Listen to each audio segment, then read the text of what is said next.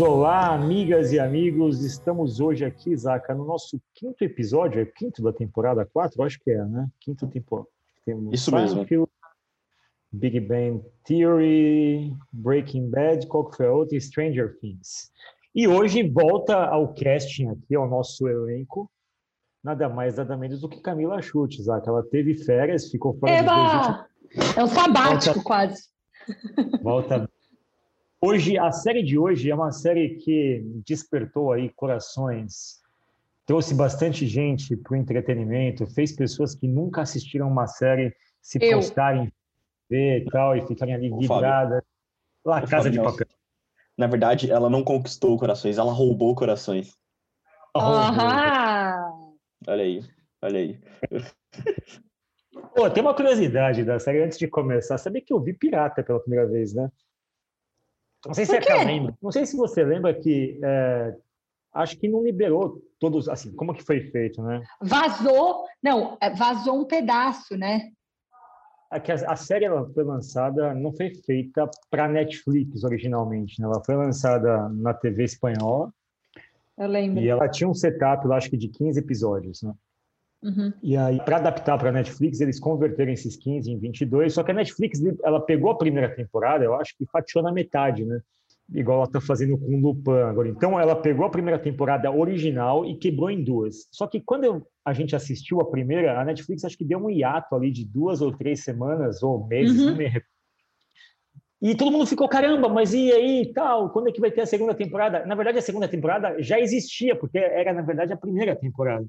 Isso. E aí eu lembrei toda a temporada pirata para poder assistir. Não, e eu lembro, Fá, que rolou uns negócios meio tipo tráfico de cocaína, assim, pô, eu tenho os links, então me encaminha a mensagem, não sei o quê. Eu lembro que eu recebi no WhatsApp, assim, uma mensagem encaminhada e os links estão aqui, não sei o quê. Rolou uma colaboração mundial por esses episódios. Casa de Papel, 2017 na Netflix. Conta um pouquinho, Isaac, traz um pouco de informação, sinopse da série, dados, informações que você, como um bom nerd, eu não sei se você gosta, aliás, mas apresente-se e apresente um pouco da série segundo o teu olhar. Bom, é, essa série. Bom, primeiro que eu gostei do começo da série, né? Essa, essa parte 1 e parte 2, elas são boas. Parte 2 e parte 3, achei já que não precisava. Podia ter acabado no primeiro ali, acabava tudo muito bem todo mundo muito feliz. Rolar um submarino, né? Uma, começa a ficar meio James Bond, né, é, Zaquinha? É, aquela tipo, coisa que uma... olha, é, é. No começo você é. via, você pensava, putz, olha, é genial isso, essa ideia, né? O cara pensou em tudo, porra, faz sentido, né? Mas depois os negócios começam a viajar demais, que você fala, cara, não dá mais pra tanto assim, sabe? Chega um momento que você fala, mano, não tem como um ser humano pensar em tudo isso, sabe? não dá, não dá. Mas enfim, a série se passa, né, com você, não, são oito pessoas diferentes, né? Então você tem o, o, professor, né? Que é o, o cara que. O arquiteto ali, o, o, gênio do crime, vamos dizer assim, né? Que é o cara que pensa em todas as possibilidades, tudo que pode acontecer, tudo que é imaginável, ele pode ter um, ele tem um plano para isso. E você tem ali a galera que vai executar o crime, que são pessoas que também já cometiam crimes menores, né? Todos eles ali que saem da sua casa são convocados pelo professor, né?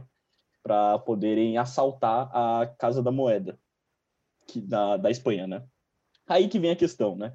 Os próprios assaltantes não se conhecem pelo nome deles mesmos, mas sim um, que é são nomes de cidades, né? Então você tem a Tóquio, você tem o Rio, você tem o Denver, aí depois mais para frente tem o Berlim, a Nairobi, por aí vai. Você tem várias pessoas, né? E a história então se passa deles indo assaltar esse a Casa da Moeda que um detalhe, quando eu fui pesquisar, na verdade, o que mostra lá na série não é de fato a Casa da Moeda da, da, da Espanha, né? Mas é o, um, acho que um centro de inteligência científica, alguma coisa assim, de perícia, que eles não tinham acesso para poder gravar lá, né? Exato. E aí, então eles entram com aquela roupa que todo mundo conhece, né? Que é do. Aquela máscara é Salvador Dali? Ou, ou estou enganado agora? Salvador Dali. É ele mesmo. Isso. E aquela, aquele macacão vermelho que todo mundo usou depois, né? Em carnaval. Todo, todo mundo foi no carnaval, exatamente. Tinham lá é, Casa de Papel visto. sexys, né? Tinha aquelas fantasias assim com o macaquinho bem vagar. Fizeram de tudo com essa fantasia. A, a, galera usou até o último instante esse negócio, né? Aí surgiu, é. surgiu até funk, né? Da, surgiu funk. Tem de tudo. Casa de Papel é um produto da família, né? Virou um produto, é um negócio que pegava é. desde a criancinha até a vovó, né? Eles conseguiram acompanhar, eles têm para todas as idades, tem tudo para todas as idades. Tudo que você pode imaginar tem do Casa de Papel. E aí, então, é essa história. Então, basicamente, eles indo lá, tendo vários problemas ali no meio do caminho do seu plano, né? E o professor conseguindo ter, planejar tudo. Até que no final, o professor se apaixona pela não é delegada, né, investigadora ali de polícia, né, que antes estava perseguindo ele. Inspetora Murillo. Isso, ela mesma. E aí eles se apaixonam, ficam juntos e o roubo dá certo, né, e acaba, todos eles ficam ricos. É, Beleza. Aí, eu acho é, esse plot dela ter virado namorada dele, eu acho que perdeu a série ali. Mas você sabia, eu estava lendo, Fá, que na verdade La Casa de Papel ia chamar Os Desajustados. E ia ser com os oito integrantes iam ser doentes terminais, que já não tinha, meio parecido com Breaking Bad. E aí falaram assim, mano, doença terminal e roubo, a gente tem já o supra-sumo das séries, né? Pô, Breaking Bad já é sobre um doente terminal. E aí decidiram que não ia é, ter todos os doentes terminais, ia ser só o. Esqueci, do irmão do professor, ia ser só o Berlim, que ia ter a, a, uma doença terminal e não ia ser todo mundo doente terminal. Enfim, é, eu, eu acho que seria muito mais forçado. Tipo, ia ser um Breaking Bad com oito vidas juntas e tal. Enfim, eu acho que aí ia ser meio forçação de barra, sabe? Ele se apaixonar é. pela inspetora é meio síndrome de Estocolmo, mexe com, tipo, mexe com o lance de viés inconsciente, eu acho. Eu acho que foi uma sacada boa.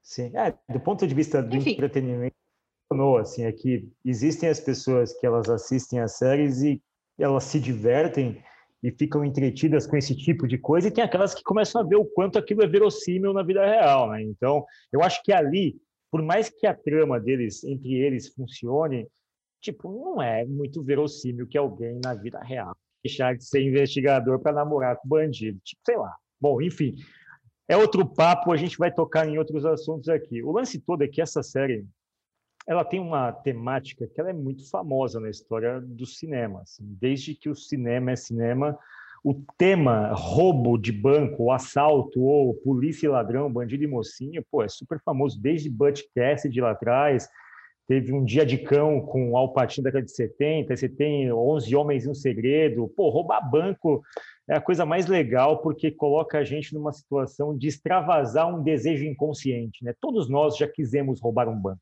Já quis roubar um banco, Zaca? Nossa, o senhor sonhou tal. Já quis, Todo Zaca. Querido roubar um claro. banco. Claro. Não, que Todo não seja roubar um banco, mas você sempre pensa assim, tipo, e se eu imprimisse dinheiro? Não dá para negar que todo mundo já pensou, porra, e se eu pudesse imprimir dinheiro? Porque eu acho que o Casa de Papel ele ainda conseguiu fazer o roubo ser um negócio político, assim, tipo, você você conta uma história, né, de uma forma que aquele roubo é muito mais do que só uma ganância pessoal de enricar, né? É um statement, é uma posição política. Então, eu acho que é mais legal ainda do que roubar um banco está no imaginário coletivo, né? É uma temática, tipo, não tem nenhum tipo de inovação na temática. Né?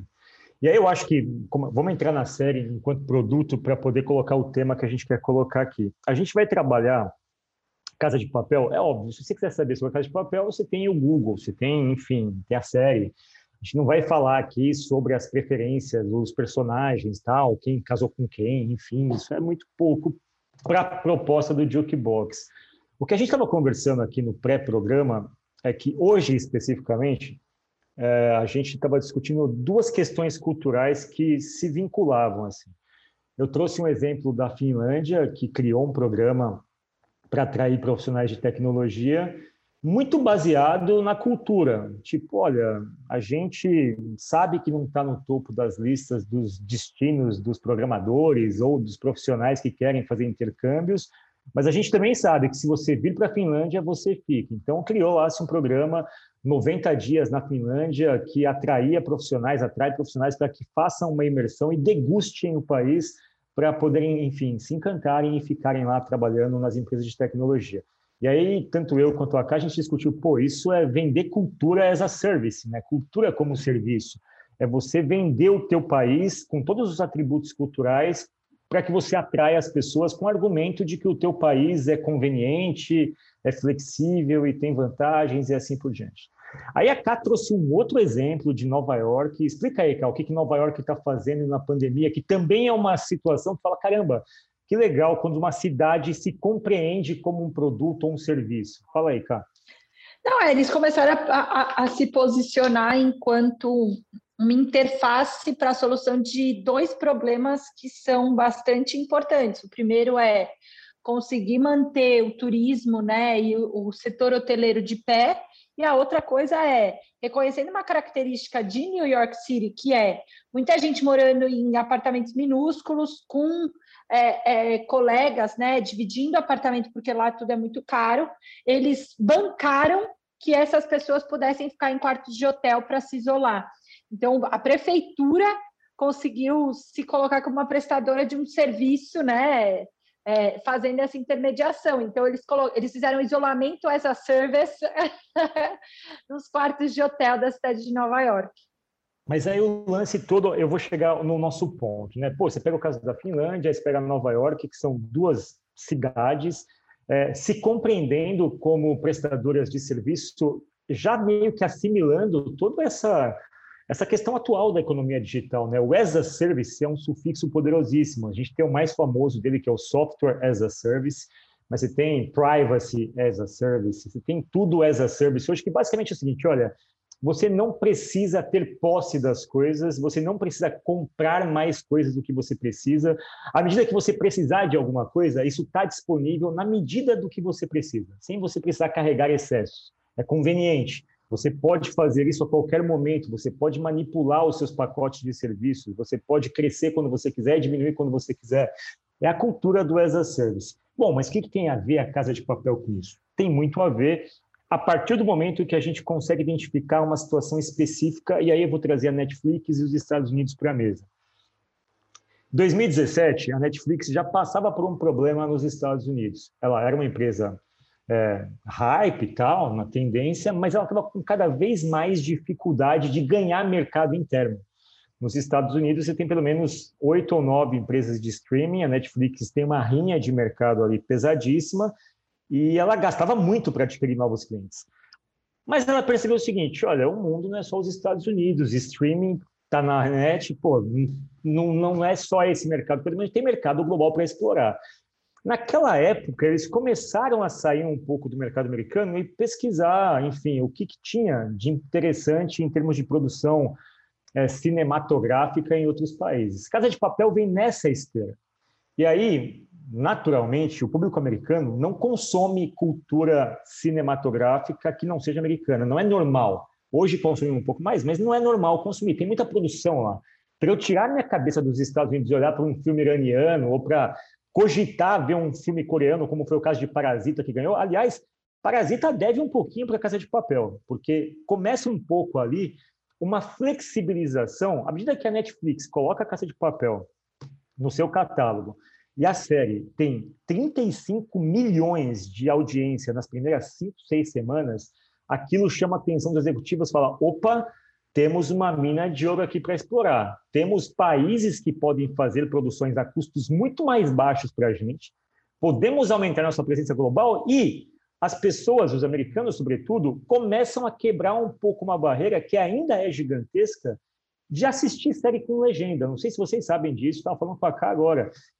55% dos americanos preferem, quando a série for estrangeira, estrangeira assisti-la dublado. Eles não gostam de ler legenda. Só 40, 45% preferem assistir com legenda, ou seja... Não teve até de... um, um problema de quando, quando, o diretor, quando o diretor lá pegou o prêmio lá do Parasita, que ele falou... Até teve uma, uma das, dos, dos discursos, ele falou sobre isso, né? Que a galera não é. consumia coisa com legenda. Não, gente, desculpa, mas só quem já foi para os Estados Unidos sabe, assim, é, o quanto eles são tipo, ah, o American Way of Life é o único way of life da vida. Tipo, o americano, do ponto de vista de cultura geral, para além dos Estados Unidos, é ruim demais, assim, tipo, eles não sabem capital de outros países. Tem, tem essa, o, o, o, sistema educacional americano, ele é muito fechadinho na dele, né? Tipo, ele não lida com essa diversidade toda. Sim, o bom John Hook, na hora de receber o Oscar, ele falou: eu vou falar na minha língua, enfim, natal, vocês que se virem aí, não tô nem aí.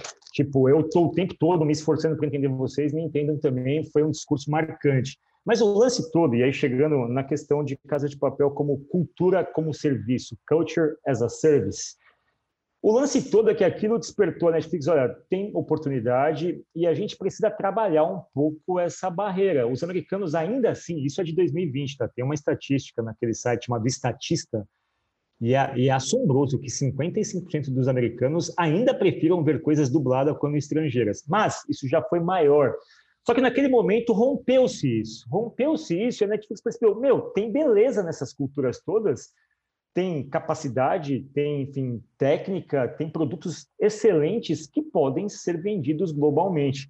E aí começou toda é, esse espalhar isso. Já tinha Narcos, aí tem Casa de Papel, hoje tem Lupin, tem o Califado, tem uma série de outras séries mundo afora aí que meio que trazem é, diversidade de escolha e diversidade de oferta. Assim. E aí eu queria perguntar para vocês, é, quando a gente falou lá atrás, a gente fez um episódio do K-pop. E eu comparo muito a Casa de Papel, enquanto produto, com o K-pop. Porque para mim é um mecanismo de soft power. A Espanha, imagina lá, você está lá paradinho, de repente turismo para Madrid começa a bombar porque as pessoas viram uma série e querem saber onde é a Casa da Moeda. O que, que vocês acham desse traço cultural como um elemento que começa a se, se destacar no entretenimento e ganhar espaço ao ponto da gente ter essa diversidade toda que a gente tem hoje? É uma sacada muito genial, né? Você. Agora, como você falou do, do K-pop, né? Quando a gente fez o episódio, assim, você não levava só né, um grupo cantando a música de, deles ou delas lá, né? Mas você levava toda uma cultura junto ali que fazem as pessoas se interessar pelo país ali, né? Se na letra, ou, ou como você falou em série, se eles falam de algum lugar específico, né? Todo mundo quer ir lá conhecer depois. Até essa série Lupin, eu não sei se, eu confesso que eu não sei, eu fui pesquisar rápido, assim, mas se o livro existia. Eu, eu terminei de ver a série, eu comecei a escrever Lu, já aparecia, sabe? Então, tipo, com certeza a galera começou a pesquisar muito sobre o livro depois, sabe? Então, essas, essas séries, elas, às vezes, pode até não ser o, o não posso dizer assim, o maior objetivo da galera era exportar isso, né? Mas todo mundo quer poder se sentir naquilo depois, sabe? Ah, putz, olha, eu tenho isso aqui que tem na série. Ah, eu fui lá, tirei uma foto na frente da Casa da Moeda também sabe? Isso faz. faz séries por si só, né, Zaca? Acho que o que você está. Me, me corrija se eu estiver errado, mas você está querendo dizer que as séries por si só são um produto que, de alguma forma, tem essa capacidade de, da, da cultura em massa. Algumas sim, sim. abraçaram melhor essa missão, né? É, a série sim. acaba vendo outras coisas, né? Quando o Zaca falou do Lupin, eu, teve uma coisa que me ficou na cabeça vendo o Lupin, que eu achava os tênis que ele estava usando muito lindos, assim. Eu falei, caramba, que porra. Nike bonitos. Aí eu digitei, depois da série, eu fiz igual o Zaca, eu digitei Lupan Nike. Cara, é uma ação de marketing da Nike, isso para vender o Air Jordan, da linha Air Jordan. A Nike fez uma, um contrato com a série e ela meio que colocou ali de forma muito ah. simples. Que é a novela, né, gente? Novela é assim. Ah. Mas, ô Fá, sabe uma coisa que eu fico pensando sobre é, La Casa de Papel especificamente, que ele tem aí um aspecto geopolítico muito forte, né? Você estava falando isso. Ele arrumou um jeito de fazer as pessoas de diferentes culturas se vincularem também, né? É, é dar nome de países para os personagens, por exemplo. Tipo, cara, o que, que o personagem do Rio é parecido com o Rio? Tem entrelinhas, não tem? Né? Eles conseguiram pegar esse aspecto geopolítico, cultural e traduzir em alguns gatilhos que eu acho que são bem subliminares. Esse lance dos nomes, para mim, é forte.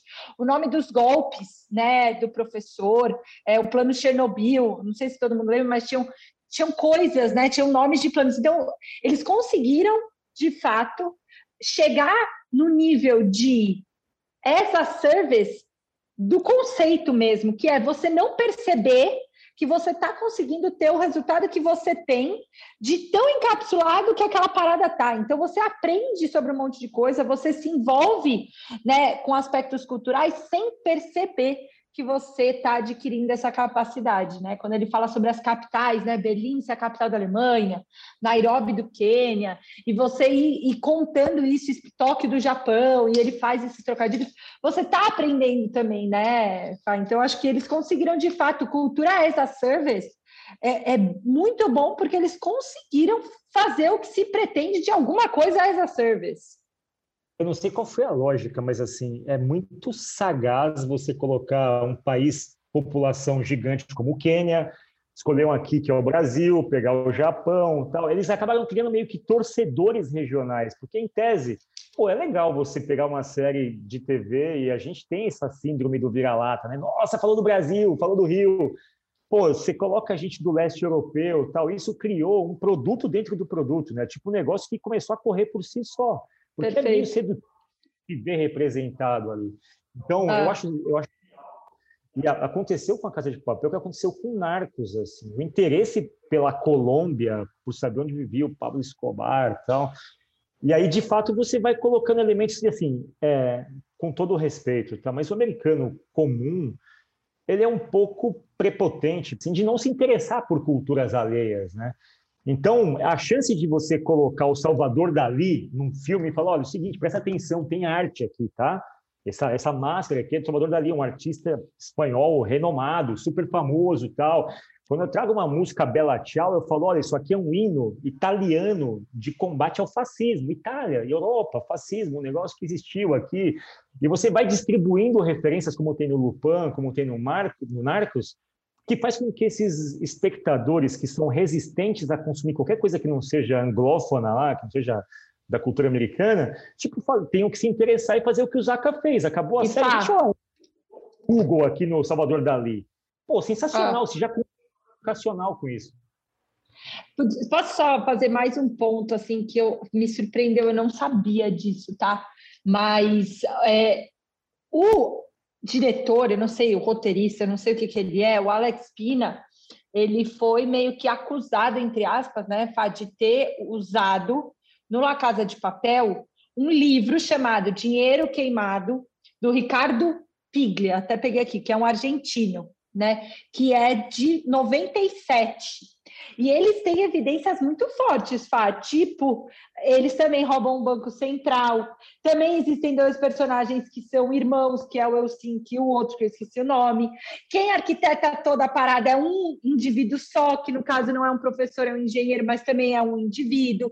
Ele também faz um recrutamento de ladrões para esse movimento. Então, o enredo da parada é desse livro, assim, é muito similar e veio antes.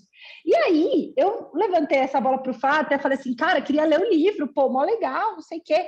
Aí o Fábio falou assim, pois é, e não é a primeira vez que o Alex Pina é acusado de dar uma copiada no rolê, né, Fá? Ele teve mais uma acusação, que qual foi?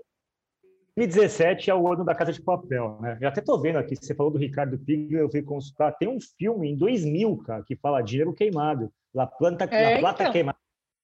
Fala basicamente isso. Mas em 2015, o Alex Pina ele fazia parte de um grupo de roteiristas de uma série chamada Vis-a-Vis, que é uma série legal, que ela acontece num presídio, mas se você vê a série, você fala... E que a Nairobi é protagonista. Você fala, isso aqui tá é tudo conectado, né? Tudo.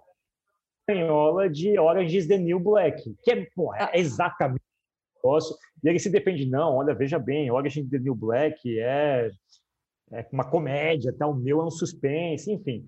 É, o lance todo é que ele é tido, Alex Pina, como uma pessoa muito bem articulada, muito inteligente e muito sagaz, assim, para explorar oportunidades, né?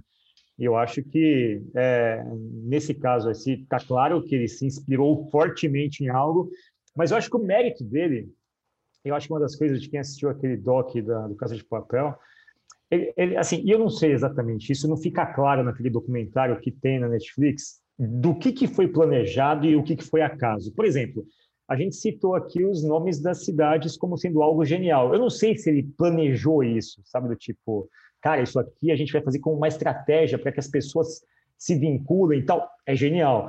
A questão da iconografia e o que mais pega no caso do papel, assim, ela tem uma marca, ela tem um hino que é Bela Tchau, ela tem um uniforme, que é a roupa vermelha, e ela tem uma máscara, ele tem uma imagem, tipo, que ela tem coisas muito fortes que traduzem, é quase como se ela fosse um Iron Maiden, sabe? uma banda de rock, sabe?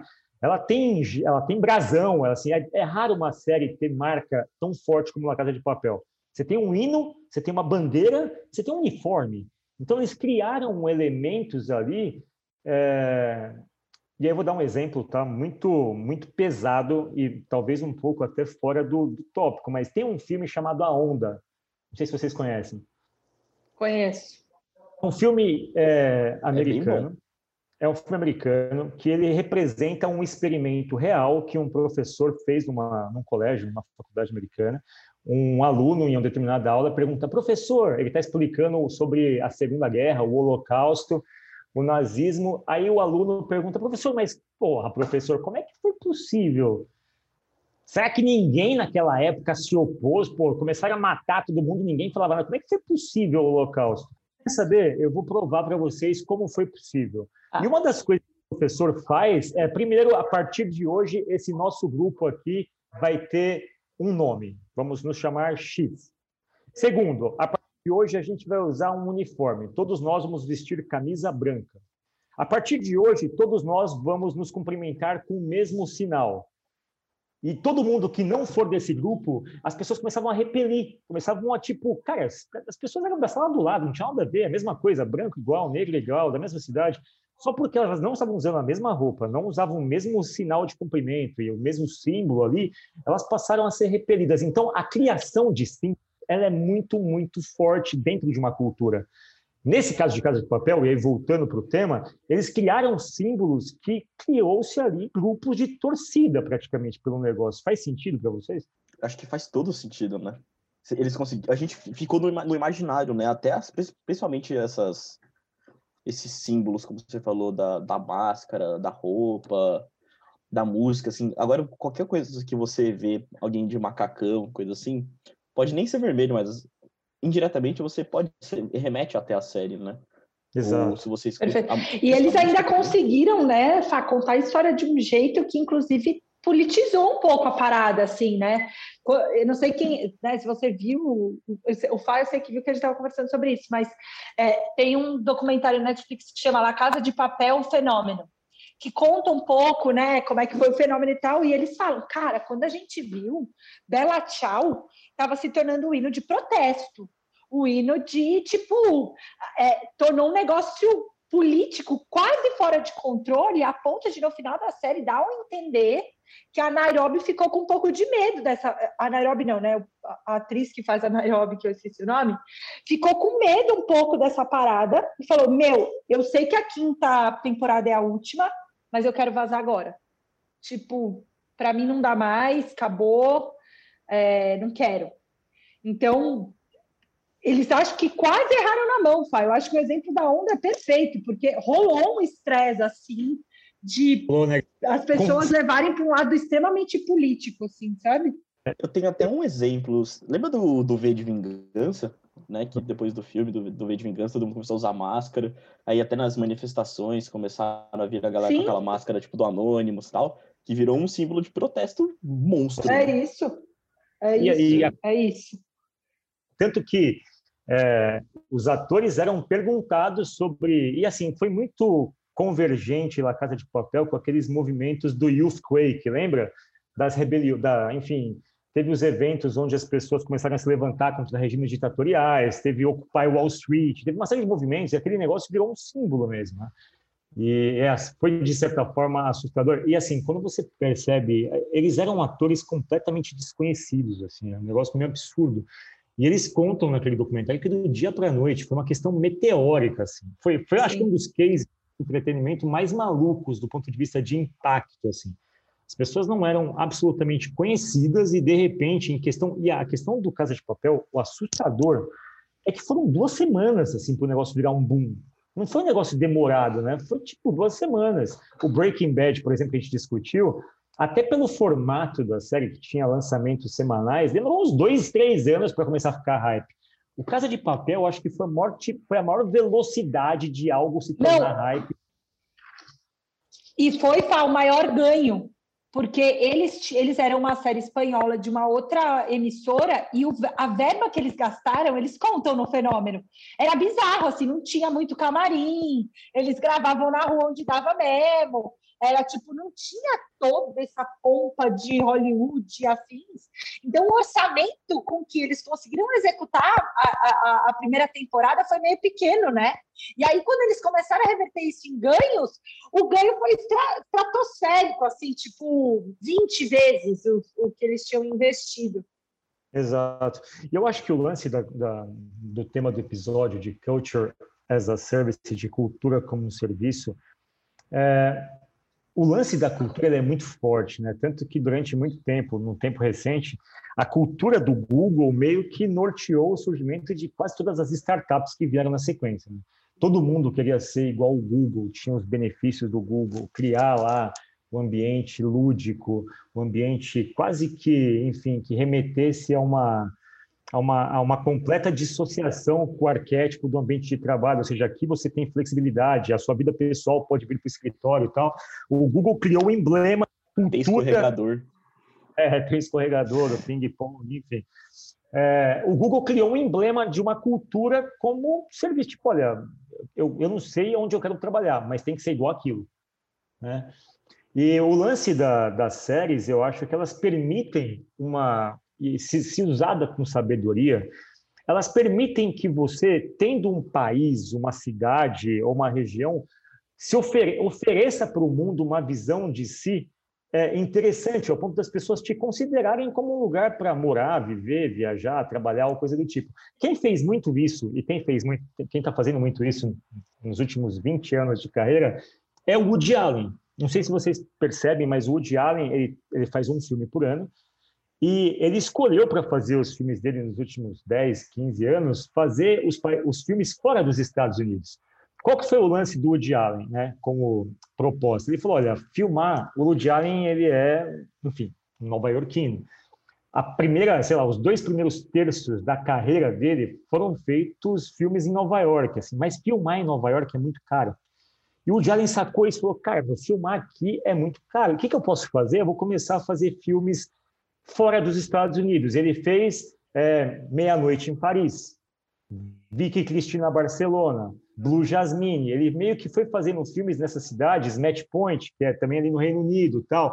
Ele foi fazendo uma série de filmes fora dos Estados Unidos para explorar isso. Tipo, olha, ao fazer um filme como Vicky Cristina Barcelona, pô, eu sou o Woody Allen, todo mundo vai me olhar. E ao mesmo tempo que todo mundo me olha, eu consigo mostrar a cidade de Barcelona. O que, que o Allen conseguia fazer com isso? Olha, deixa eu filmar aí, me cobra muito pouco, porque eu, o Allen, vou te dar uma audiência que vai se reverter em turismo para você. Vai se reverter em elemento de ganho cultural. E você percebe que a dinâmica dele é toda essa. Tanto que o Woody Allen deu uma entrevista para o Pedro Bial, e o Pedro Bial perguntou para ele recentemente: Você cogitou fazer um filme no Rio? Ele falou: Cogitei, ainda cogito, mas não deu certo. Tivemos conversas que não avançaram. Mas você imagina se o Woody Allen, que todo filme que ele faz as pessoas vão ver, fizesse um filme no Rio de Janeiro o que, que aconteceria já com o Rio, que é extremamente famoso?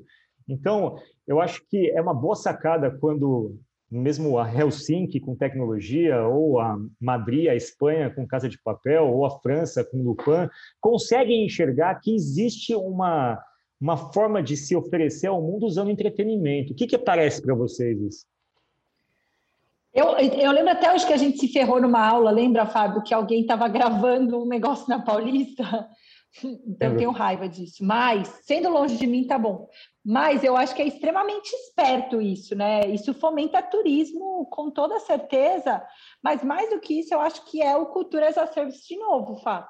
Viabiliza que as pessoas abram um pouco mais a cabeça delas, né? Tem que tomar cuidado para não cair em estereótipo, mas é inevitável. Eu, se fosse uma prefeitura, se fosse um país, eu usaria desse tipo de, de estratégia para marketing é, soft, sabe? Tipo K-pop com é, é, a, a, cultura coreana e esses outros exemplos como você deu do Diário. Me corrija se eu estiver errado, mas até formas assim são muito mais baratas de você mostrar a sua cidade, né, para você conseguir, como você falou, turismo, coisa assim, do que você fazer um monte de campanhas, né, de marketing absurdo, aqueles negócios gigantescos para poder atrair gente, né? É uma relação ganha né? Os dois lados, assim, é um, é um, jeito. A nova economia, ela tem muito disso. A Mastertech sofre isso, tá? A nova economia, e aí eu vou, vou categorizar, não de forma pejorativa, mas essa, essa nova geração de pessoas que fazem negócios, elas têm dificuldade de pagar por algumas coisas. Tipo, elas acham que tudo tem que ser meio que na base da troca, do escambo. Olha, você não quer fazer algo para mim? Você tem acesso a 45 mil pessoas. Tipo, pô, filhote, filhota, eu preciso de grana. Tipo, esse negócio de ficar fazendo para, ó, oh, vem no meu churrasco aqui, porque você pode tomar, comer uma carninha, tal, você conhece pessoas e você aproveita e faz uma palestra. Calma aí, eu sou um palestrante. Eu recebo em dinheiro, não em carne, entendeu? Então, assim, tem um pouco da dinâmica da nova economia que ela não ela não está acostumada a remunerar certas coisas. Então, esses arranjos tornam-se frequentes. A questão é que precisam ser arranjos inteligentes. Quando o Woody Allen fala que vai para Barcelona gravar um filme, tá claro para mim qual que é o benefício como cidade de ter o Woody Allen fazendo um filme meu. Como está claro também para a cidade de Barcelona saber que o Woody Allen vai gastar muito menos. Os dois lados estão conscientes e sabem dos limites dos seus ganhos, assim, sabe? Eu acho que sim, isso vira uma fórmula, mas é preciso muita sutileza para os dois lados serem elegantes ao ponto de oferecerem vantagens compatíveis e equilibradas. Ah, aqui Ser escrachado, né? Não ficar meio caricato, né? Ou sair pela culatra, sei lá. Então, eu acho que é uma fórmula que tem que ser explorada com muito cuidado, embora eu seja muito partidário de relações construídas de forma inteligente, onde os lados encontram um jeito de criar uma relação onde não existe desembolso muito grande e os dois ganham no longo prazo como frutos daquela parceria, sabe? Perfeito. Muito legal. Nesse, nesse... E Fá, sabe o que que eu, que que eu me, me lembro agora? E eu estou lembrando do documentário do La, La Casa de Papel Fenômeno, eles falam isso, que eles tinham feito muitos tiros no escuro, né? Eles tinham dado muitos tiros no escuro na segunda temporada, né, na parte 3 e 4, é, que é a segunda temporada, enfim, eles fizeram uma zona com isso, né? Porque, enfim, na segunda, par, na segunda temporada, parte 3 e 4, eles tinham já feito um sucesso bizonho, ou seja, as pessoas esperavam uma parada boa, e eles, ao mesmo tempo, tinham aceitado seguir tomando risco. Exato. Com muito mais tipo, awareness, as pessoas estavam olhando o que eles estavam fazendo. E aí o Alex Kinney e a Esther, que eram os dois, né, tanto o escritor quanto a, a diretoria tal, eles assistiam às cenas para ver se eles não queriam mudar nada na cena que ia ser gravada no dia seguinte, Fá. Então imagina você gravar uma série literalmente ajustando de um dia para o outro o roteiro. Então, eles se permitiram chegar na gravação só com uma ideia do todo da história e duas primeiras cenas gravadas, é, escritas. E eles foram escrevendo ao longo da execução.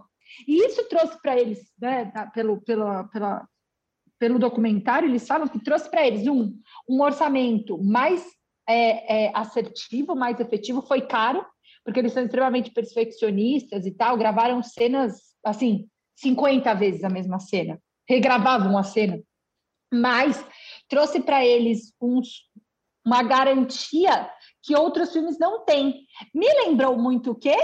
Quando eu não sei qual é a resposta para esse problema complexo, possivelmente eu tenho que usar uma forma de gerir esse projeto ágil, certo? Eu preciso respeitar algumas coisas que a metodologia ágil me pede, porque eu fiz tantas apostas e é tão complexo fazer o que eu estou querendo fazer, que é fomentar a cultura, que é fazer as pessoas se mobilizarem, tem tantas coisas para dar errado, que se eu não for fazendo e testando, se eu não for excelente, atenção à excelência ao bom design, é, eu não vou conseguir executar essa missão tão difícil, sabe? Então, no, no documentário da Casa de Papel o Fenômeno, fica muito claro que eles usavam métodos ágeis para gerenciar, apesar de não usar esse nome.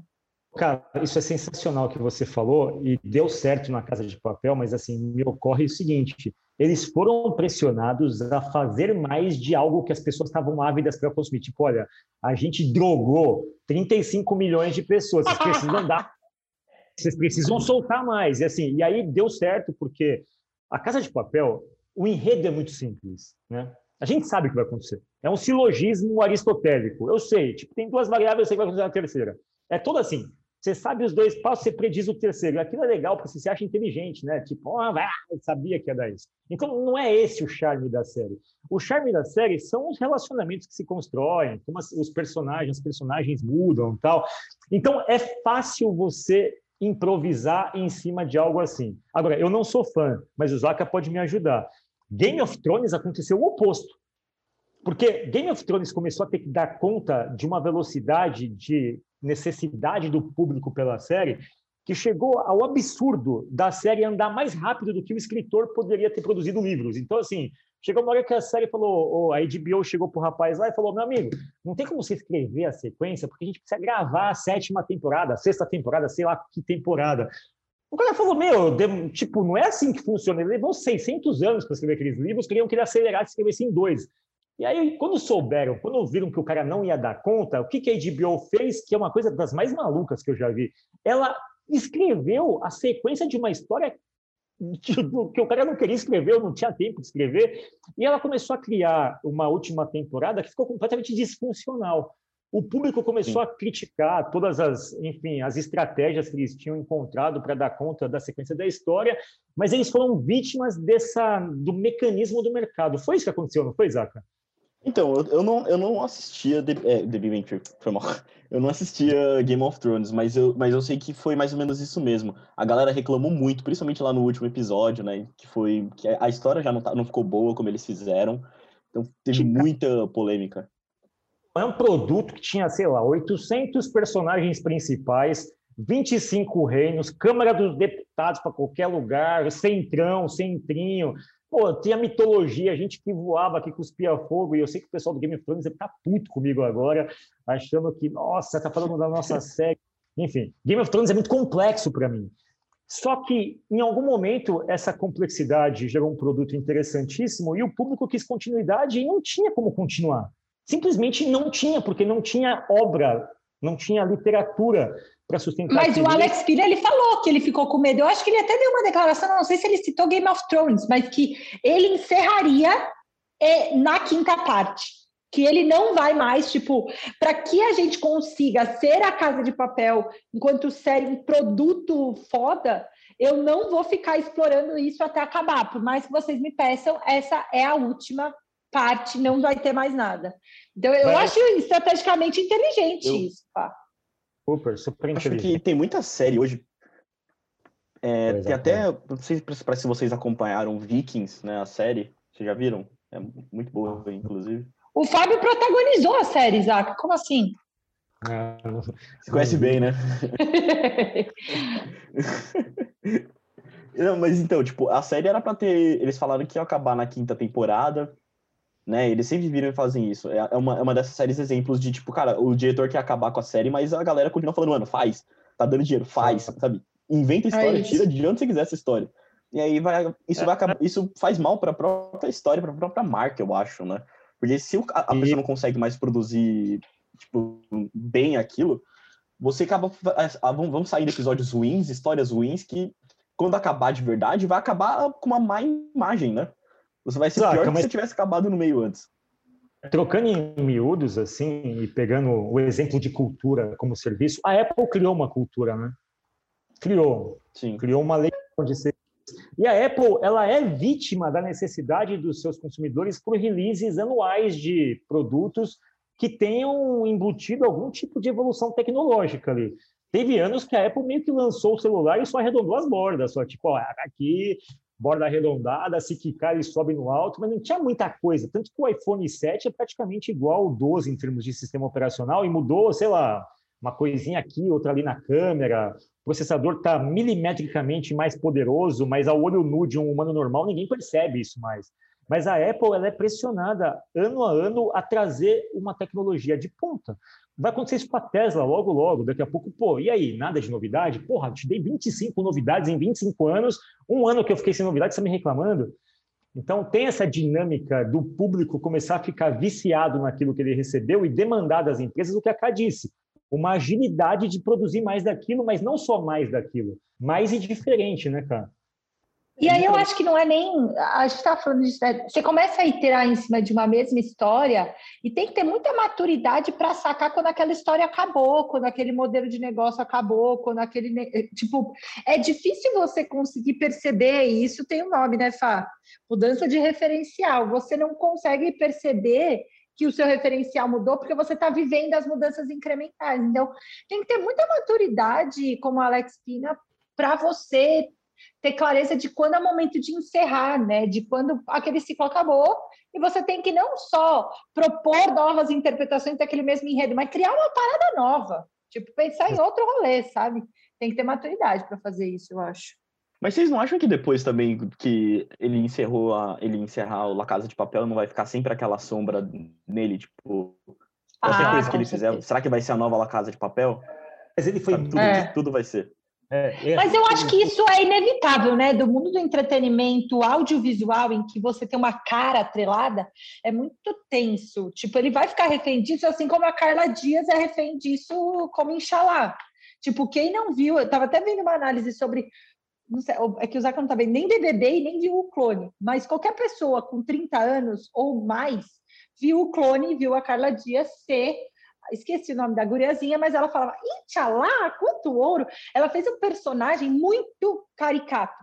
Coitada, a guria tá com 30 anos, se lascou, voltou, não sei o que, tá no BBB e todo mundo fica, Intchalá, não sei o que. Tipo, você vai ficar refém, sabe, Isaac? Eu acho que a sagacidade é você aprender a reverter isso para as pessoas te darem espaço, por exemplo. É, é, mas, mas ele vai ficar refém. Ele vai ficar refém, eu acho maior parte do tempo as pessoas não conseguem se desvencilhar disso, é fato. Não, no geral, não. Do ponto de vista dele, ele vai ter um problema gigantesco, problema dele. A Netflix tem uma coisa enorme nas mãos. Pelo seguinte, você falou no começo, são oito personagens. Cada personagem desse que fizer um filme, do participante de La Casa de Papel XYZ, da participante da Casa de... Tudo que essas pessoas fizerem, esses oito atores, tudo que eles fizerem vai gerar um interesse colateral por conta de terem participado da Casa de Papel. Então, é tipo, ah, o Titãs. O novo disco do Nando Reis, ex-Titãs. Novo disco do Arnaldo Antunes, ex-Titãs. Não, tem uma do... série. Eu não sei qual é o nome, Fá, mas tem uma série que está bem famosa, que é o, profe... é o ator do professor que faz. Não sei, então, é tipo... Ser... Bombou. É. Titãs tinha oito integrantes. Quando o Titãs começou a se dissolver, o primeiro impulso da carreira solo desses, desses cantores, desses artistas, era ter sido do Titãs. Hoje eles são todos muito fortes. Ninguém lembra que o Nando Reis era do Titãs, mas o Nando Reis já é um nome poderosíssimo, assim. Mas para o produto, se o Titãs estivesse na Netflix, pô, olha que interessante eu ter um produto que do dia para a noite pode me gerar oito filhotes e eu posso explorar. Se vai ser bom ou não, eu não sei, mas as pessoas vão comprar a primeira vez porque elas têm a memória de, daquela memória emocional da pessoa ter participado de uma outra coisa. Então, eu acho, eu acho que para Netflix é uma coisa sensacional. É diferente do Lupin, onde só tem um cara só e ele vai ter que dar conta de fazer coisas sozinho. É, ele, só, ele só tem um desdobramento possível. Então, a Casa de Papel, até nisso, ela tem uma vantagem. Assim. É verdade, né? Qualquer outra série que a gente que vá ter uma, algum personagem que era do La Casa de Papel, você vai falar, putz, ah, aquele cara do La Casa de Papel, vou ver. Né? Você pode nem se interessar pela história, mas você vai querer ver porque aí... o, o, maluco tava lá, né? Não, e aí é o mérito da qualidade do seu trabalho, né? A, a barreira de entrada tá superada. Aí passa um o seu escrever uma parada que segura a pessoa lá. Eu queria que a gente tentasse fazer, e eu sei que isso é arriscado, mas fazer locubrações sobre a próxima a próxima temporada que estreia em março. Eu já li spoilers, então eu tô meio viciado. Então vai, você... vai. Eu li a spoiler, então você que se vire com essa informação que eu vou dar. Se quiser desligar agora, desliga. Mas eu vi que o professor morre na quinta temporada. Já está escrito isso daí. Você digita professor morre, quinta temporada aparece, professor morre. Então, menino, eu, eu li isso aí, mas disse que não foi isso. O professor morre porque esse é o plot do dinheiro queimado.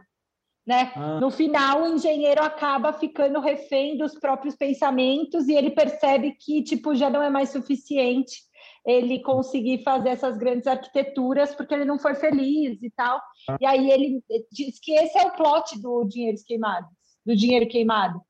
E aí, enfim, eu fiquei eu fiquei relocubrando sobre qual seria um desfecho potencial. Hum. Eu, eu ah, gostaria depois... que o Berlim voltasse, era o meu personagem principal, mas ele está morto, não tem como ele voltar. Ele morreu, Fá. É. é. mas o meu eu acho... preferido. Ah, sim, sim, eu sim. queria que em Pièce o matriarcado de verdade, que uma das gurias tomasse o lugar do professor. A Tóquio, talvez, tipo, começar Nossa, uma versão não. La Casa de não. Papel feminista, Zaca. Por que, que você não gostou disso? Ah, não, porque eu tenho raiva da Tóquio e do Rio, porque eles cagam todos, todos os dois, eles sempre ferram É verdade, eles cagam mesmo. Mas podia começar um La Casa de Papel em que, tipo, ficou. Porque duas coisas ficaram muito fortes. Não sei se vocês já ouviram falar, mas tem uma fala da, da Nairobi, no, na segunda parte, que ela fala em que é ser matriarcado, né, em que ela vai tomar as rédeas da parada. Isso ficou muito forte, assim, muita gente começou a usar isso, isso virou as bandanas verdes da Argentina, que foi um movimento feminista, pró-aborto e tal, usava esse termo. Tipo, é, foi muito forte. Eu não sei não se eu não surfaria essa onda, não, tipo, já que estão usando, velho, vou explorar mesmo. Vou fazer uma parada, tipo, fazer um, um final feminista, assim, tipo, chocante. Não sei. É. Tipo, a Tóquio dominando a parada, sabe? Para mim, eu, eu, eu, acho que seria um plot twist sensacional se aquele. O Arthur, o Arthurito, o Arturo, sabe? O maluco que era, que era diretor lá da, da Casa Moeda. Que virou na... coach, que vira coach, né? Começa a é. falar é. o quanto ele Isso. sofreu. Uhum se ele, tipo, por algum acaso, assim, dá um plot twist e ele fazia parte, do, ele era, tipo, um membro oculto da galera, sabe? Que ele só tava ali para fazer, para causar. Ele era macomunado, assim, tipo, é... para dar publicidade para eles. Isso. É bom. É boa. Bom. Essa é uma boa. Agora aguardemos. Acho que esse episódio rendeu uma discussão. Acho que foi uma discussão das mais ricas da, do Jukebox dessa temporada. Eu gostei mais. Acho que é o mais que eu mais gostei até agora. E eu queria deixar uma boa. ponta, já que o objeto aqui é cultura vai. como serviço. O próximo é, episódio nosso também vai abordar é, uma série que trouxe uma nova cultura para a mesa, mas a gente vai abordar essa série numa outra perspectiva e é a K que vai liderar essa discussão. A próxima série vai ser Borgen. Trouxe a Dinamarca. Eu tenho que terminar de ver. Eu não terminei de ver, mas o que eu vi é suficiente para uma discussão de umas três horas. Pois é, trouxe a Dinamarca aí para a questão, tipo, pô, você assiste Borgen, que é uma série com enredo político, você entra na cultura dinamarquesa, você tem ali acesso a comportamentos muito, muito interessantes que você fala, pô, eu queria morar. Só que a gente não vai abordar mais culture as a service nesse episódio, a gente vai apontar o lado para o empoderamento feminino. O matriarcado começa em Borgen, cara. Arrasou, gostei. Mas, foi, mas também tem bastante a ver, Fábio. É, foi boa essa ponte aí, hein? Nossa, até parece que você pensou nessa ponte. Na hora de fazer essa agenda, que pessoa inteligente. Mas o. Eu vou inventando na hora, tipo. É claro que você inventa na hora, todo mundo sabe disso. É, até parece, né? É, Fá, mas eu acho que Borgen tem também uma missão muito grande até de construir não só uma narrativa é, que fomente que estrangeiros vejam a série, mas também de contar a perspectiva deles por eles, né? Porque a série é dinamarquesa, passa na Dinamarca, tipo, tem um lance deles com deles terem a chance de contar a própria história, sabe? Que eu acho que é um aspecto cultural forte, não é um americano querendo causar com a vida e falar como os dinamarqueses vivem, sabe? São eles falando deles mesmos. Isso é muito legal. Favorita assim, dos últimos quatro, cinco anos ela também é uma série que foi produzida pela, pela estatal dinamarquesa lá, TV pública dinamarquesa, e a Netflix comprou os direitos, e agora a Netflix quer lançar uma nova temporada já como propriedade da Netflix. Então, possivelmente vai ter uma temporada nova de Borgen para 2022. Então, aguardemos. Caraca, mas... Fá, não sabia disso. Tá. Pô, eu fiquei fissurado em tudo de Borgen, fui pesquisar, eu sei até o RG da, da Brigitte, lá da Brigitte. Ai, a Brigitte é linda, né? Nossa, eu queria muito ser a Brigitte. Foi isso. Acabamos aqui. Eu Ela posso decidir que você é o Flock de Vikings, eu sou a Brigitte de Borgen, o Zaka tem que achar o personagem dele. O Zaka ele é Big Bang Theory, o Zaka é o cara, é o Sheldon. Ele é quem? Não, mas é o... Ah, não, não pode ser, Zaka, não. Vamos achar um personagem mais legal para você. Não, eu adoro, eu adoro Big Bang Theory, mas o Zaka tem mais potencial. O... Mas... É, é, o Zaka tem mais potencial. Quem você quer ser, Zaka? Até o final dessa temporada a gente vai arrumar um personagem para o Zaka. Ô, Zaka, traga o teu personagem. Que, o Zaka, para mim, o, Zaka, ou ele está entre Big Bang Theory ou Stranger Things. Eu não sei exatamente ainda. O Zack é nerd, o Zack é o pessoal do Demagorgon lá, do livro, do Dungeons and Dragons, é físico, gosta de coisas vinculadas às ciências. O Zack não se encaixa num perfil de um outsider criminoso, assim. Ele está mais no lance acadêmico, científico. É muito criminoso. Entendi. Não, Olha, quantos elogios, hein, Zaca? É, pra... o sangue dos outros lá, Zaca. Fechou. Eu vou trazer na próxima, no próximo episódio qual que vai ser o meu. Mara, arrasamos. Um beijo.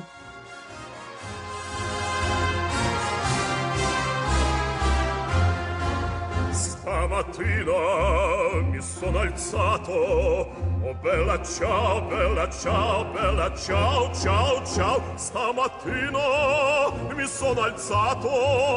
E ho trovato l'invasor Partigiano, portami via. Oh bella ciao, bella ciao, bella ciao, ciao, ciao. Partigiano, portami via. Che mi sento di morire.